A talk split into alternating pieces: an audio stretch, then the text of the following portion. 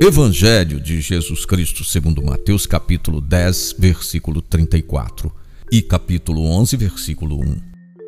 Não penseis que vim trazer paz à terra.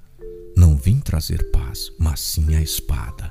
Eu vim por oposição entre o filho e seu pai, a filha e sua mãe, a nora e sua sogra.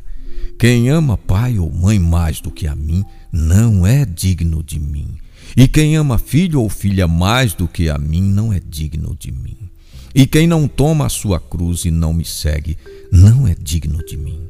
Quem buscar sua vida, a perderá.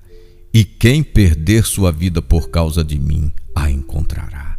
E quem der, ainda que seja apenas um copo de água fresca a um desses pequenos, por ser meu discípulo, em verdade vos digo, não ficará sem receber sua recompensa.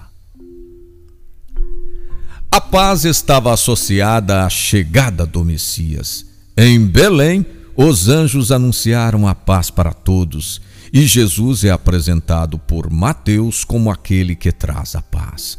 No entanto, o caminho para ela não evita o conflito simbolizado pela espada. A inimizade familiar é imagem que indica a prioridade da mensagem, mesmo que origine rupturas. A guerra não pode gerar a paz, que é fruto da justiça. Na Bíblia, a paz, o shalom, é a plenitude da graça e da bênção. Em meio às dificuldades apontadas, Jesus oferece a suprema recompensa: ganhar a vida. Mesmo um simples copo de água não ficará sem recompensa. Deus pede o máximo e nos oferece tudo. A recompensa parte de uma harmoniosa escala de valores que coloca Deus em primeiro lugar.